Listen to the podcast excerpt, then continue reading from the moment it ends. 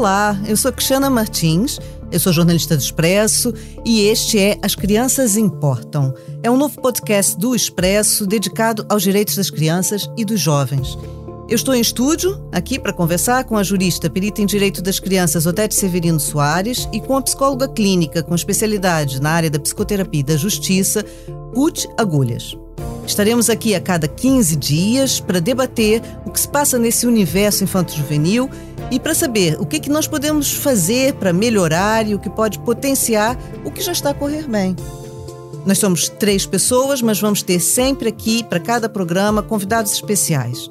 Hoje nós temos uma pessoa à distância, que é o Tomás. Olá, Tomás, como é que estás? Tudo bem? Sim, está tudo bem. Ô, Tomás, eh, conta para nós e para as pessoas que nos estão a ouvir quem tu és, onde vives e que idade tens? Eu tenho 10 anos, vivo em Alhandra, estudo no SEBI, estou no quinto ano. E, e estás aqui. Que corra tudo bem. Exatamente, estás aqui para nos ajudar a falar por que, que as crianças importam e sobre os direitos das crianças, não é, Tomás? Sim. Mas eu tenho aqui uma outra convidada também, que está em presença, está aqui nesses tempos de pandemia, temos assim que equilibrar quem está e quem não está conosco. Temos aqui a Luísa. Olá, Luísa, tudo bem? Quem olá. é que tu és? Que idade que tens? O que é que estudas? Um, olá, eu tenho 16 anos, uh, estou na Academia de Música de Santa Cecília e estou em Economia com, com História B uh, e vivo em Lisboa, na Avenida de Roma. Ok. Pronto, como vocês perceberam, esse é o nosso primeiro programa, é um programa de apresentação e nós fizemos questão de ter aqui as pessoas fundamentais desse podcast, que são as crianças e os jovens, não é? Mas nós vamos querer também ouvir professores, pais, educadores, médicos, mas, sobretudo, o foco é nas crianças e nos jovens. E, portanto, daqui para frente, nós vamos propor sempre temas, fazer sugestões de leitura, de atividades, tudo que nos possa interessar e que possa fazer a nossa vida mais interessante, mas também mais produtiva. Uh, nós queremos principalmente saber o que, é que se passa em Portugal com as crianças e com os jovens, como estamos a viver o presente e como podemos nos preparar melhor para o futuro. Portanto, hoje nós vamos, para começar, falar especificamente dos direitos das crianças e de um documento que nos guia, não é? Vamos explicar que nos traz aqui, dar o ponto de partida numa conversa que sabemos que também não terá um fim simples. É essa questão dos direitos das crianças e dos jovens. Para começar, então, nada melhor do que irmos ao princípio com a Odete e com a Ruth, e aqui com a Luísa e o Tomás a nos observarem e depois dizerem de sua viva voz Vamos perceber até que ponto os pais, os encarregados de educação, os professores e principalmente as crianças e os jovens sabem que têm direitos consagrados na lei, que direitos são esses, como surgiram e como podem nos ajudar a todos. E, portanto, eu vou começar justamente pelas pessoas que estudam essa situação. Vamos começar pelo Odete pela Ruth. Uh, e vamos falar da Convenção dos Direitos da Criança. A convenção foi adotada pela Assembleia Geral das Nações Unidas em 20 de novembro de 1989 e ratificada por Portugal em 21 de setembro de 1990. No preâmbulo e no primeiro artigo, marca-se logo o tom do que virá. Considerando que, em conformidade, eu passo aqui a citar o texto, para que nós ouçamos bem e possamos pensar sobre ele. Considerando que, em conformidade com os princípios proclamados pela Carta das Nações Unidas, o reconhecimento da dignidade inerente a todos os membros da família humana e dos seus direitos iguais e inalienáveis constitui o fundamento da liberdade, da justiça e da paz no mundo. E esse artigo primeiro, nós temos que, nos termos da presente convenção, criança é todo ser humano menor de 18 anos, salvo se, nos termos da lei que lhe for aplicável, atingir a maioridade mais cedo. E no artigo 2 continua dizendo que os Estados se comprometem a respeitar e a garantir os direitos previstos nesta convenção a todas as crianças que se encontrem sujeitas à sua jurisdição, sem discriminação alguma, independentemente de qualquer consideração de raça, cor, sexo, língua, religião, opinião política ou qualquer outro elemento associado à criança, de seus pais, representantes legais ou da sua origem nacional, étnica ou social, fortuna, incapacidade, nascimento ou de qualquer outra situação. Ou seja, só para terminar esse preâmbulo, né, esse princípio de conversa, a originalidade da convenção é tratar as crianças e os jovens como indivíduos plenos de direitos, capazes de participar ativamente na construção da nossa sociedade. E aqui eu dou o arranque à nossa conversa. Já falei demais. O que, é que vocês acham desta perspectiva? As crianças e jovens estão preparados para reivindicar os seus direitos, exercê-los e assim também terem a sua cota parte de deveres? Odete, o que, é que pode nos falar sobre isso? Acha que as crianças estão já preparadas e conscientes da existência da convenção? Olá a todos e a todas.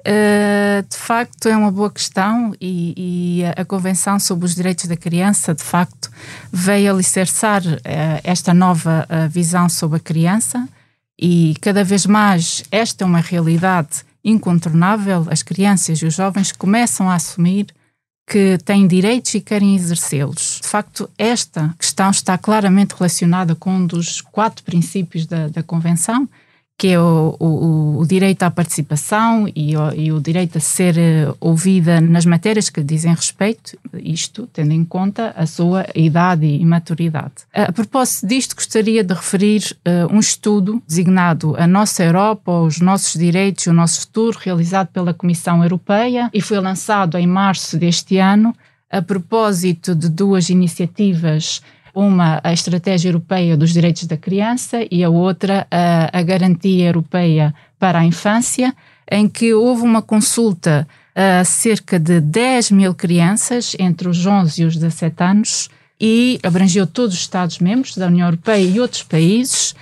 E neste estudo as crianças referem claramente que querem ser ouvidas e que querem que a sua opinião seja respeitada no processo de decisão em relação a todos os assuntos que lhe dizem respeito. E, e, é curioso que nesse estudo referem áreas de preocupação. Odete, eu acho que esse, essa chega é muito importante. Eu também gostava de saber o que, que preocupa as crianças e os jovens, né? O, o que, que eles dizem, então? Dizem, é muito curioso, referem a discriminação, uma das áreas, a violência e uma das, das áreas que, que mais me impressionou, e isso mais na, na faixa etária mais mais elevada, referem que o sistema de educação não corresponde às suas expectativas. E também um dado impressionante que, que me, a mim me inquietou, e acho que e deve inquietar a, a todos nós, que é, uh, referem que se sentem tristes, infelizes e preocupadas com o seu futuro. Claramente, estes resultados indicam que estamos a falhar em criar ambientes uh, que promovam uma infância segura e feliz. Uh, de facto, eu acho que, que é uma responsabilidade de todos nós olhar para estes resultados e, uh, e ver o que é que está mal e, e, e tentar, de alguma forma, uh, corresponder às expectativas destas crianças, destes jovens, porque isto é um estudo muito expressivo. Isso, isso que a Odete está a falar é importante e me remete logo à conversa para Ruth, porque essa questão da tristeza, do, do estado da saúde mental das crianças e, sobretudo, da preocupação com o futuro não é?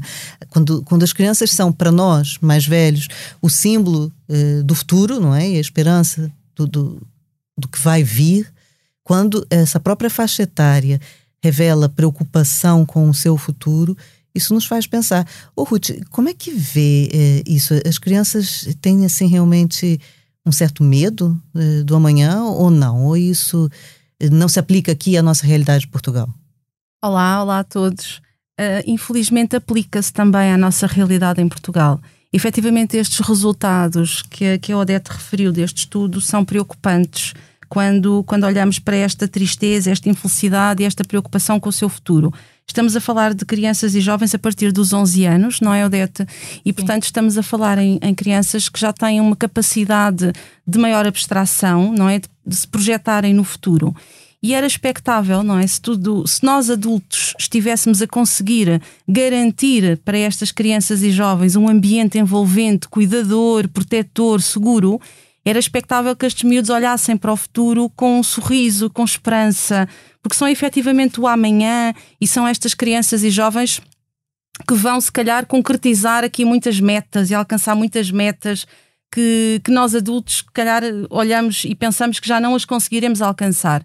E quando pensamos nesta tristeza, nesta infelicidade, nesta desesperança, que é um termo que eu acho que é extremamente importante colocarmos isto agora nesta perspectiva, são indicadores de quadros mais depressivos, quadros mais ansiosos.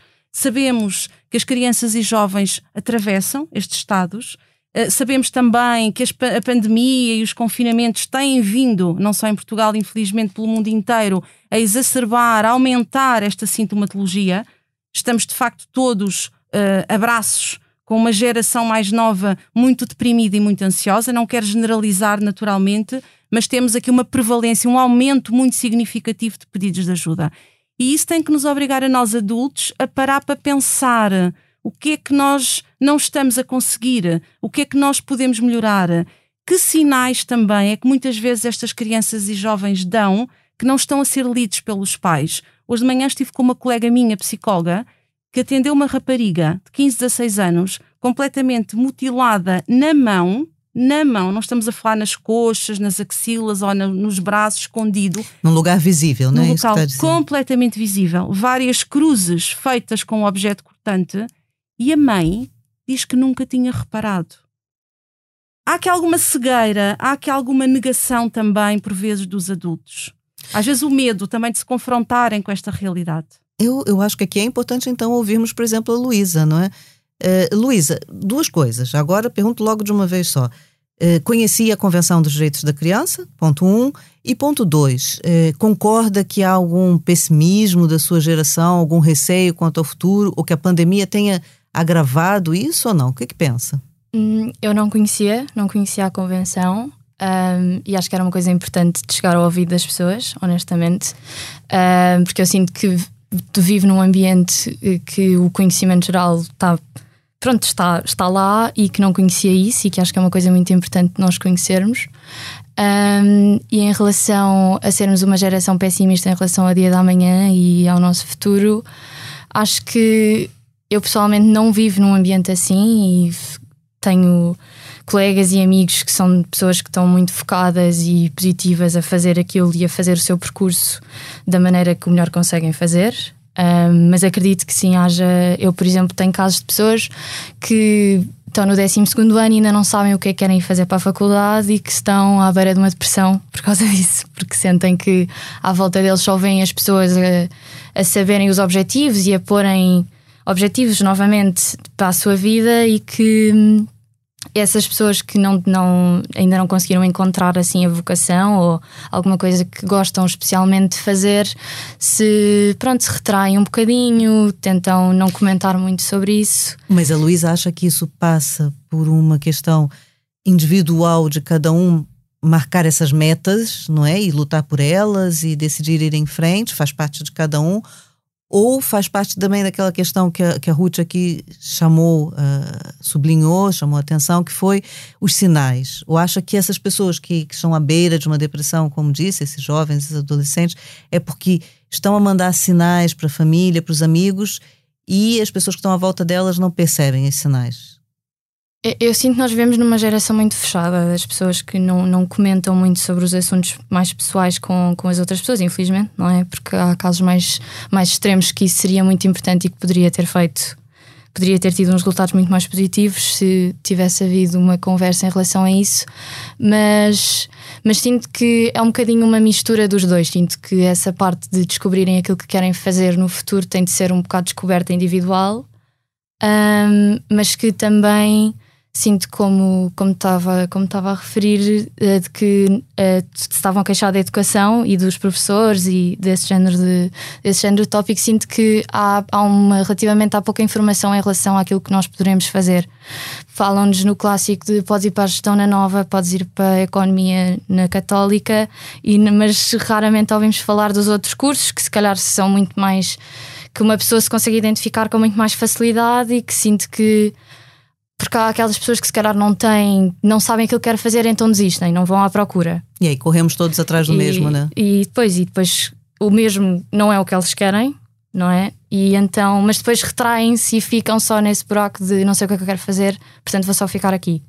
O Tomás. E é nesse sentido que eu sinto que os professores Desculpa. deveriam. Não, não, não tem problema. É nesse sentido que eu sinto que os professores deviam intervir um bocadinho, um bocadinho mais. Ô Tomás, eu sei que, que você, que tu, já agora vou tratar o Tomás por tu, eu sei que tu és muito mais novo e, portanto, se calhar ainda há certas preocupações que, que pronto, que não te ocupam assim tanto, mas já agora, conhecias a Convenção dos Direitos da Criança?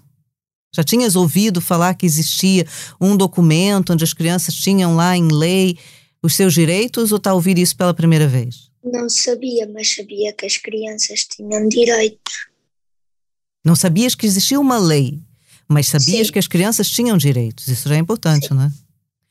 E, e me diz uma coisa, e, e tens medo do futuro? Assim, pensas muito já no que vais querer fazer quando fores adulto? Que profissão vais querer ter? Ou não? Ou ainda não, não é uma preocupação tua? Às vezes penso um bocadinho.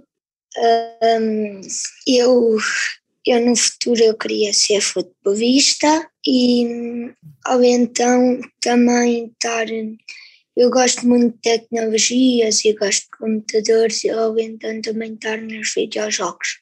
Ah, ok. Pelo menos já tens, assim, dois caminhos bastante diferentes, né? Sim. Mas duas áreas que já te interessam. Voltando um bocado aqui ao que nos trouxe a, a essa conversa, né? Esse documento que, pelo jeito, é preciso realmente nós damos a, a conhecer. É, eu queria lembrar aqui um fato. Eu não sei se, se os nossos ouvintes sabem que a Convenção é mesmo o tratado de direitos humanos mais amplamente ratificado da história. Ou, portanto, o mundo reconhece a importância desse documento. Né?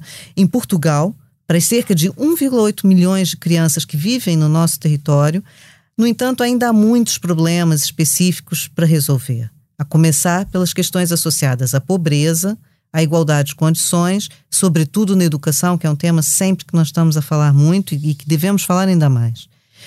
Quando a Convenção, há dois anos, completou três décadas, ou seja, 30 anos de ter sido ratificada, o secretário-geral das Nações Unidas, o português Antônio Guterres, disse, a propósito dessa data, que as nações do mundo se uniram para fazer uma promessa a todas as crianças e que todos os países reconheceram como as crianças são especialmente vulneráveis e comprometeram-se a fornecer-lhes alimentos, cuidados de saúde, educação e proteção. Desde então, todos nós reconhecemos que tem havido avanços significativos, sobretudo, por exemplo, numa área fundamental como a redução da mortalidade infantil. Odete, o, o que, que acha disso, ou seja, da importância que foi reconhecida pelos vários países da Convenção? Uh, acho que, que, foi um marco uh, histórico e, e, uh, e, de facto veio de alguma forma consagrar os direitos da criança, mas é, é, justo reconhecer que, que ao longo destes 32 anos houve progressos históricos, como a diminuição da, da mortalidade infantil, o aumento da escolaridade, a diminuição da, da pobreza mas também, como dizia o secretário-geral António Guterres, em abril de 2020, a propósito da atual crise sanitária, ele referia que se não tomarmos as medidas certas, vamos ter uma crise dos direitos da criança à escala global. E ainda não temos os dados do impacto desta crise, mas já conseguimos antever o aumento dos níveis de, de, de, de pobreza infantil, o abandono escolar, o aumento da mortalidade infantil e o aumento, uh, curioso, o aumento do, do trabalho infantil em todo o mundo. Foi publicado um, um relatório uh, sobre o trabalho infantil a propósito da comemoração do, do, do Dia Mundial de Combate ao, ao, Trabalho Infantil, dia 12 de junho, onde se refere que uh, um extraordinário aumento de, do trabalho infantil em países como o Ghana, o, o Nepal, o, o Uganda, países que estavam a ter uma evolução em termos de redução da taxa de, de trabalho infantil e tinham-se comprometido a, a eliminar a, a, este flagelo até 2025 e agora os números dispararam com a, atual crise sanitária. De facto,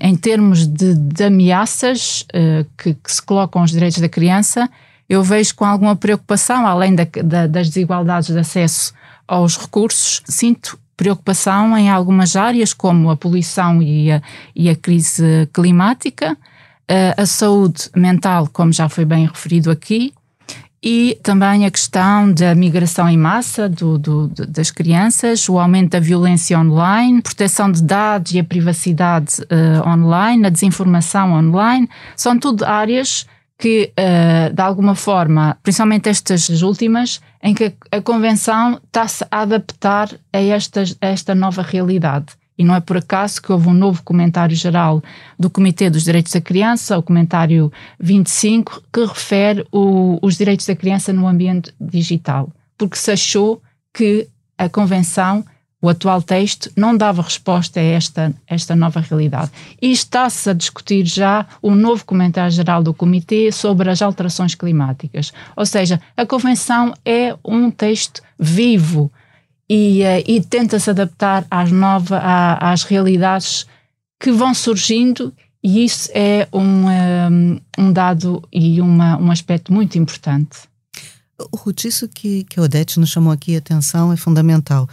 Em relação a todas essas questões associadas ao digital, que vem crescendo muito rápido e muito grande, e que, como bem disse também há pouco, a pandemia acentuou, e nós ouvimos aqui, por exemplo, o Tomás a dizer que gosta muito do, do ambiente digital, por acaso a Luísa não foi por esse caminho, mas como é que nós podemos juntar isso tudo, não é, e pensar no impacto que, que essa ligação tão estreita dessa nova geração aos médias digitais tem eh, na saúde mental delas. Ou seja, o fato das crianças e dos adolescentes estarem permanentemente ligados, não é? eles também não, não se desligam.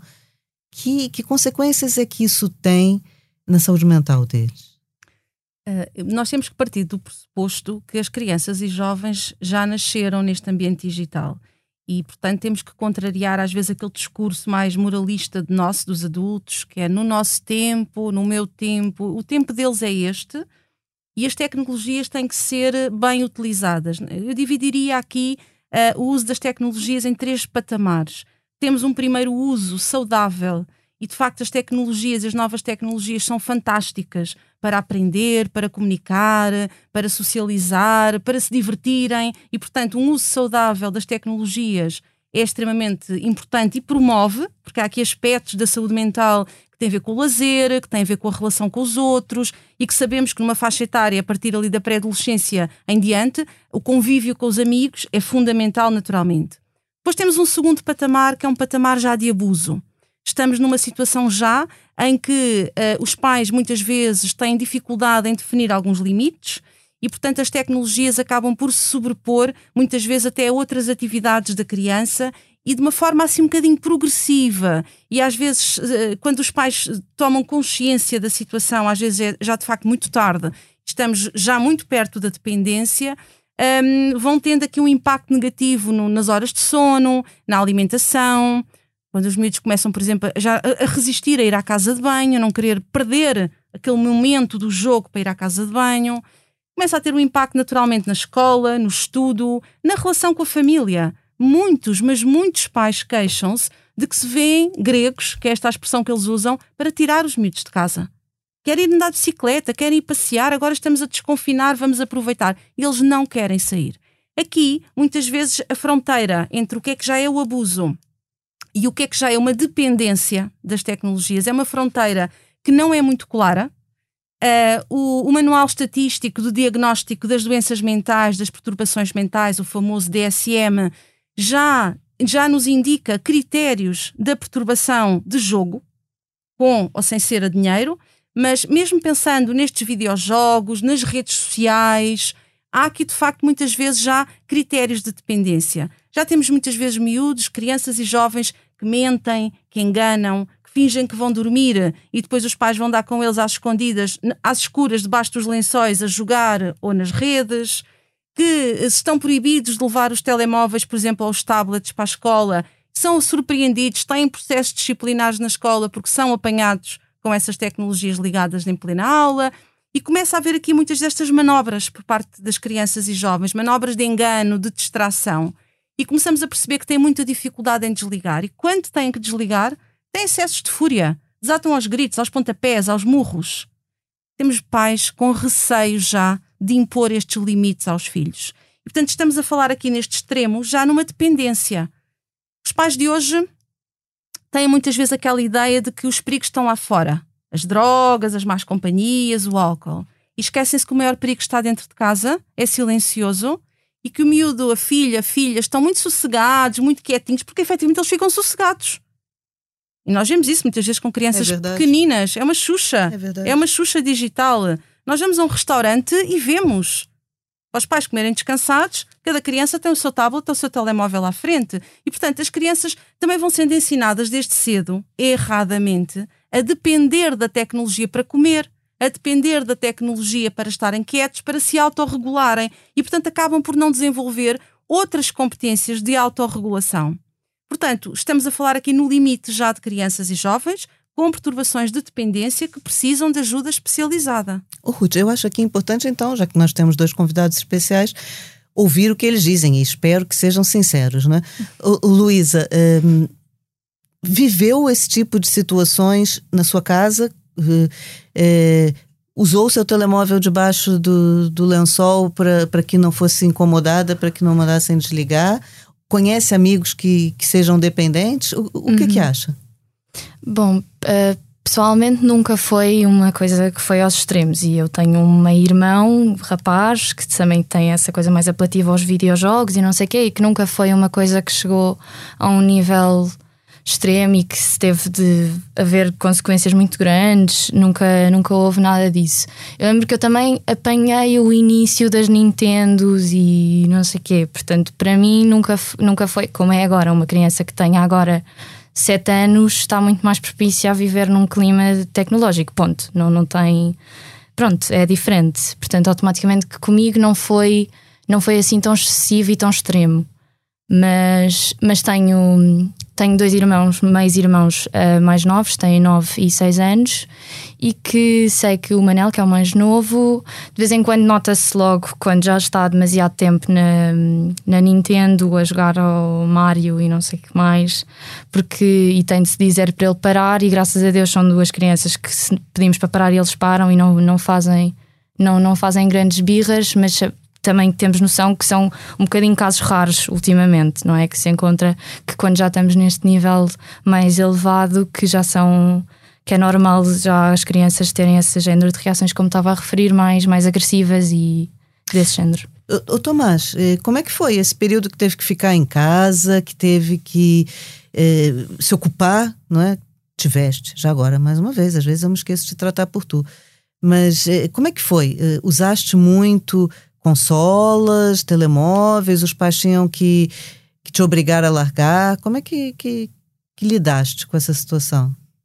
Eu, nos dias de semana, estava mais ocupado por causa das aulas, mas depois, ou no início, ou no intervalo, ou depois das aulas, estava quase o tempo todo a mexer em tecnologias, ou, ou às vezes ia aqui aqui para baixo, aqui para a rua com os amigos, brincar. Um, era mais assim que eu ocupava os meus dias. Então achas que não és um miúdo dependente das novas tecnologias? Gostas, mas ainda consegues gerir isso assim com. Não, algum... às vezes é a minha mãe e o meu pai que me têm de chamar para parar e eu às ah. vezes eu, eu digo eu já vou e, e depois só passado 20 minutos é que te digo. Ah, o teu já é um já que demora assim 10, 15 minutos, estou a ver, não é? Sim. Ok. Pronto, eu acho que, que a nossa conversa está a correr bem, não é? Não quero me esquecer outra vez o motivo que nos trouxe aqui, que foi a questão da convenção e que a Odete tão bem falou que é um documento vivo e é um documento que tem que ir se adaptando às nossas próprias mudanças e às mudanças da sociedade, não é? Eu acho que também é importante lembrarmos que estamos aqui a falar entre nós e estamos a falar de crianças e jovens que têm acesso a esse tipo de equipamentos, mas que também há um outro lado da sociedade que é daqueles que não têm um acesso tão fácil uh, a essas situações. E por isso, calhar, eu quero já fazer aqui uma ponte para o nosso próximo encontro, para o nosso próximo eh, podcast de, dentro aqui das Crianças Importam, que é eventualmente, não sei o que, é que vocês acham, mas falarmos dessa situação da desigualdade, da, da, pobreza que também ataca as crianças, não é? Porque de forma genérica, nós sabemos que nas várias geografias do mundo, as crianças e jovens estão a conseguir viver mais, estão a, a viver mais crianças durante mais tempo, desde o momento em que nascem, mas nascer e viver não é tudo, não é? Temos que viver bem, com condições, e é sobre isso que nós queremos falar. Portanto, vamos falar no nosso próximo encontro dessa questão da pobreza infantil, do que, é prioritário eh, falarmos eh, e fazermos, sobretudo, para que essa situação se altere, porque os sinais positivos não bastam, né? Sobretudo, temos que ter resultados eh, iguais para toda a nossa sociedade. Nós queremos também introduzir aqui um, um elemento novo. Todas as, as vezes que nós nos reunirmos, queremos apresentar aqui sugestões sugestões de leitura, sugestões de coisas que nós possamos fazer, Uh, eu vou dar logo a minha, pronto, para me despachar e para, para passar para os convidados. Uh, eu sugiro uh, um livro, não está muito na moda agora ler, mas eu sugiro um livro, até trouxe, está aqui comigo, vocês não podem ver, mas está aqui à minha frente.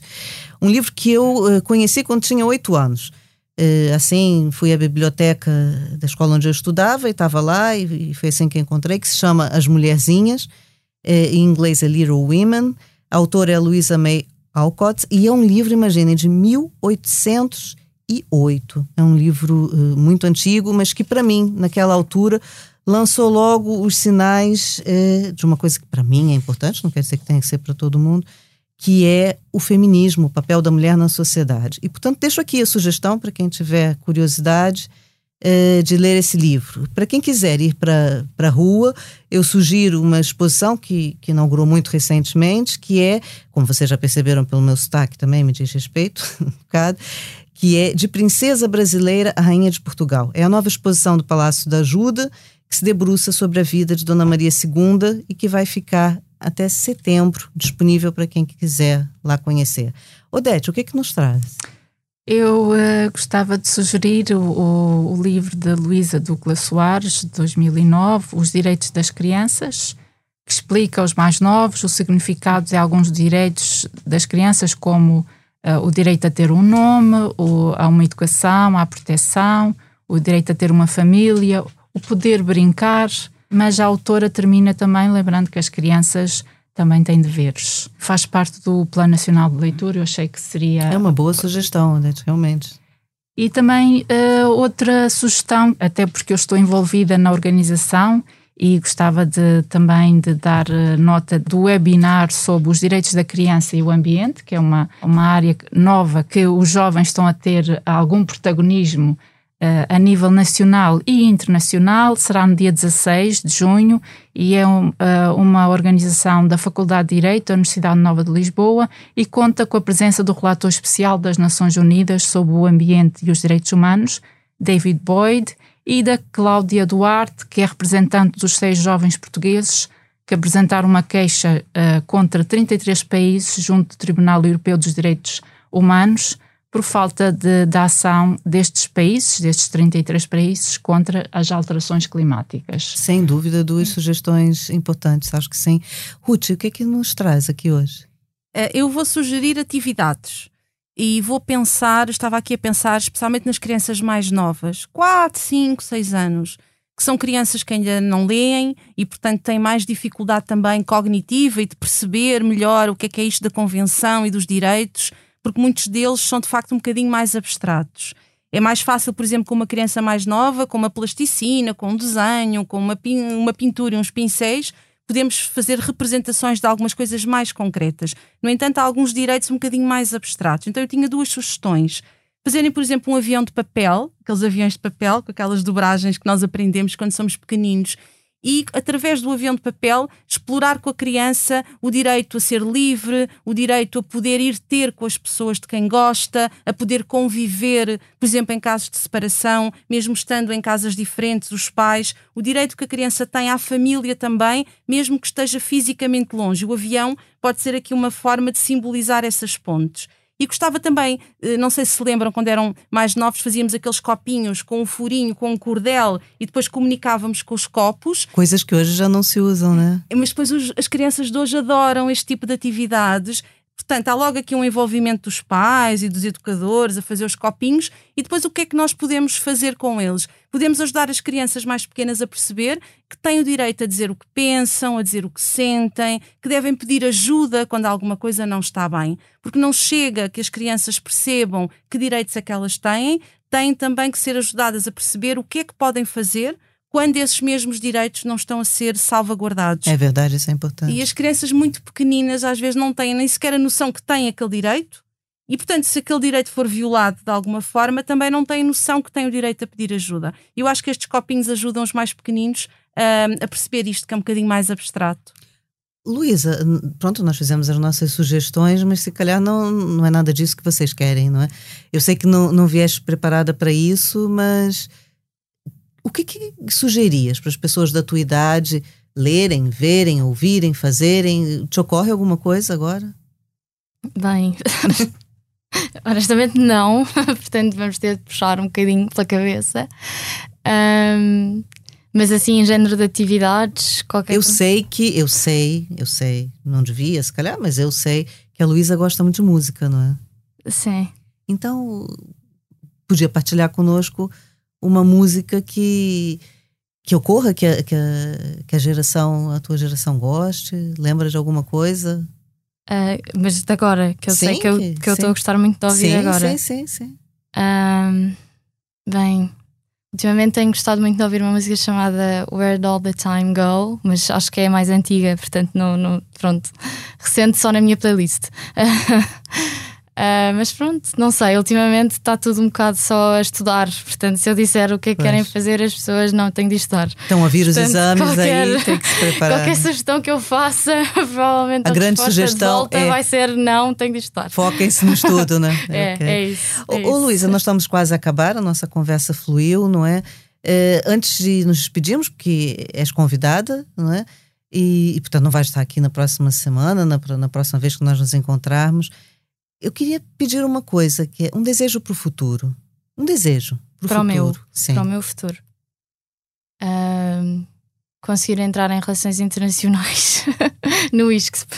Muito pragmática, é é? Só, é, é só, para já é esse, é esse o desejo. Tomás, Tomás, agora é a tua vez. Também está a chegar ao fim a nossa conversa, não é? Portanto, vamos ter que nos Sim. despedir. Quero agradecer muito aos dois. Terem vindo aqui conversar conosco e nos deixar ouvir o que é que vocês pensam. Tomás, o que é que gostavas para o futuro? Um desejo para o futuro? Que as crianças que agora há muitas crianças que são obrigadas a trabalhar e gostava que no futuro as crianças todas pudessem estar na escola, aprender e ter os seus próprios amigos. Muito bem, muito bem. Obrigada, Tomás. Obrigada, uhum. Luísa. Também tenho que agradecer a Odete, também tenho que agradecer a Ruth. Vamos, vamos começar a nos pedir. Lembrar que nós vamos estar aqui de volta a debater no próximo episódio desse podcast As Crianças Importam. Eh, a pobreza infantil é um desafio que, que fica aqui para todos nós, porque aqui no, no As Crianças Importam nós queremos pensar pela positiva queremos falar sobre a garantia para a infância, um instrumento da União Europeia com reflexos importantes nos Estados-membros, explicar o que existe para nos ajudar. Inclui Portugal. O combate à pobreza infantil é uma prioridade da presidência portuguesa que está a decorrer agora, faz parte do pilar europeu dos direitos sociais. Portanto, vamos aqui focar nesses assuntos e, portanto, isso já é conversa para 15 dias. Nós cá estaremos à vossa espera não há nada mais importante, essa é a mensagem que nós queremos deixar aqui, do que atuar no presente para preparar o futuro e o futuro. Nós sabemos, todos sabemos, eles sabem e eles vão cada vez reivindicar mais, passa pelas crianças e pelos jovens. Não se esqueçam, vamos estar aqui à espera das vossas partilhas, o nosso trabalho se faz em diálogo convosco, não é? Das vossas sugestões de temas, preocupações, conversas, o que gostariam de ouvir e que nós debatêssemos eh, com os nossos convidados, com as pessoas que nós vamos trazer. Podem eh, seguir e subscrever esse podcast. As Crianças Importam nas plataformas que utilizam normalmente para ouvir os podcasts e também no site do expresso.pt. Até lá. Muito obrigado, Odete. Muito obrigado, Luiz e Tomás. Muito obrigado, Ruth. E muita saúde para todos. Tudo de bom.